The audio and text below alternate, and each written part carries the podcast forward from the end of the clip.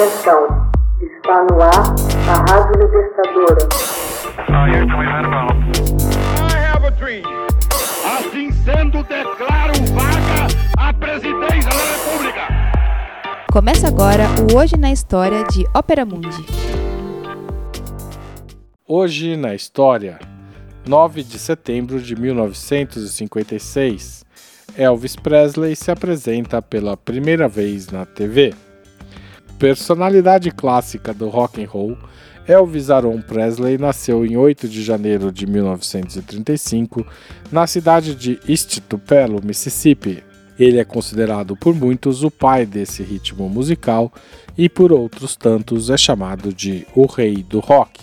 Seu trabalho recebeu forte influência do soul e do blues, ritmos constantemente escutados por ele na adolescência. Ele é um dos artistas que mais venderam discos até hoje, com números na casa de 400 milhões de cópias. A música entrou na vida de Elvis ainda na infância, através de canções gospel que costumava ouvir nas celebrações religiosas. Ainda na adolescência, compôs as primeiras músicas e aprendeu a tocar guitarra vencendo um concurso de jovens talentos.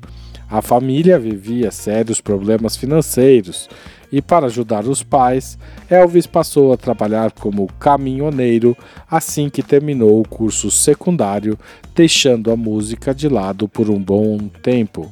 O que reacendeu a chama musical foi a gravação de um disco presente de aniversário para sua mãe.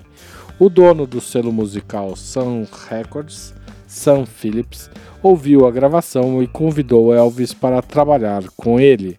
Em 1854, o cantor gravou seus primeiros singles, Take e Blue Moon on Kentucky.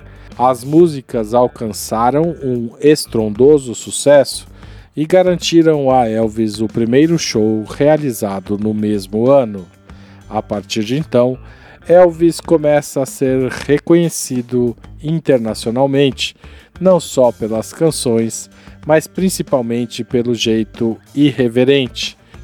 Na época, as apresentações do cantor eram consideradas ofensivas e eróticas, remetiam à rebeldia, traziam movimentos ousados e dizia-se que elas podiam causar inclusive lesões na coluna vertebral. Em 9 de setembro de 1956, Elvis se apresentou pela primeira vez na televisão no Steve Allen Show. Suas características fizeram os jovens se identificarem de imediato com ele. A música de Elvis e o seu jeito sofriam preconceito na sociedade e também havia resistência a ele entre os outros artistas de soul music gênero em que predominavam os cantores negros.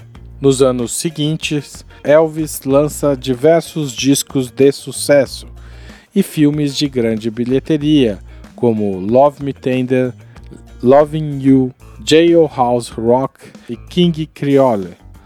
No mesmo ano, afasta-se do meio musical para servir ao exército na volta, é aclamado ao se apresentar no programa televisivo de Frank Sinatra. A aparição de Elvis em 1968, num especial de TV, consagrou a volta do cantor aos palcos. Nos anos seguintes, Elvis perdeu a mãe e enfrentou o divórcio, o que influenciou seu comportamento nas apresentações. Em 1973, mais um show é realizado no Havaí, desta vez transmitido via satélite para um bilhão de pessoas, mais um recorde obtido pelo cantor. Neste momento da carreira, Elvis mostrava-se doentio, tomava remédios muito fortes e exibia um corpo mais robusto devido ao uso de cortisona no show de 26 de junho de 1977, fez sua última apresentação. Menos de dois meses depois, em 16 de agosto, o cantor faleceu aos 42 anos, vítima de um ataque cardíaco provocado pelo uso excessivo de fortes medicamentos. A morte provocou uma enorme comoção e desespero de milhões de fãs.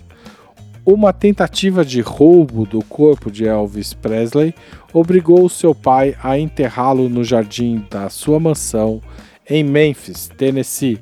Até hoje, o túmulo recebe a visita de milhares de saudosistas todos os anos.